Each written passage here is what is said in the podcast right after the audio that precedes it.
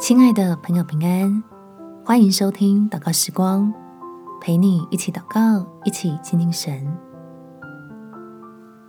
祷告神不轻看，倚靠神必重用。在诗篇第三十七篇五节，当将你的事交托耶和华，并倚靠他，他就必成全。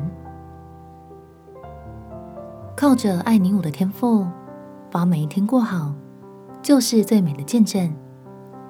只要我们心里愿意，完全依靠交托，不管身在低处或是高处，天父总是看重你我，要让我们在世人的面前蒙福。我们且祷告：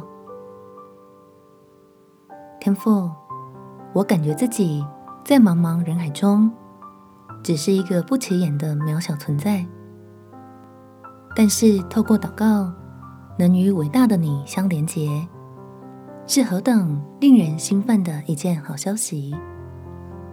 这代表我并不是任人可亲、任人可入的，因为我的生命终于可以深深的扎根在创造天地的神对我那美好的期许里面，使我有力量去相信未来。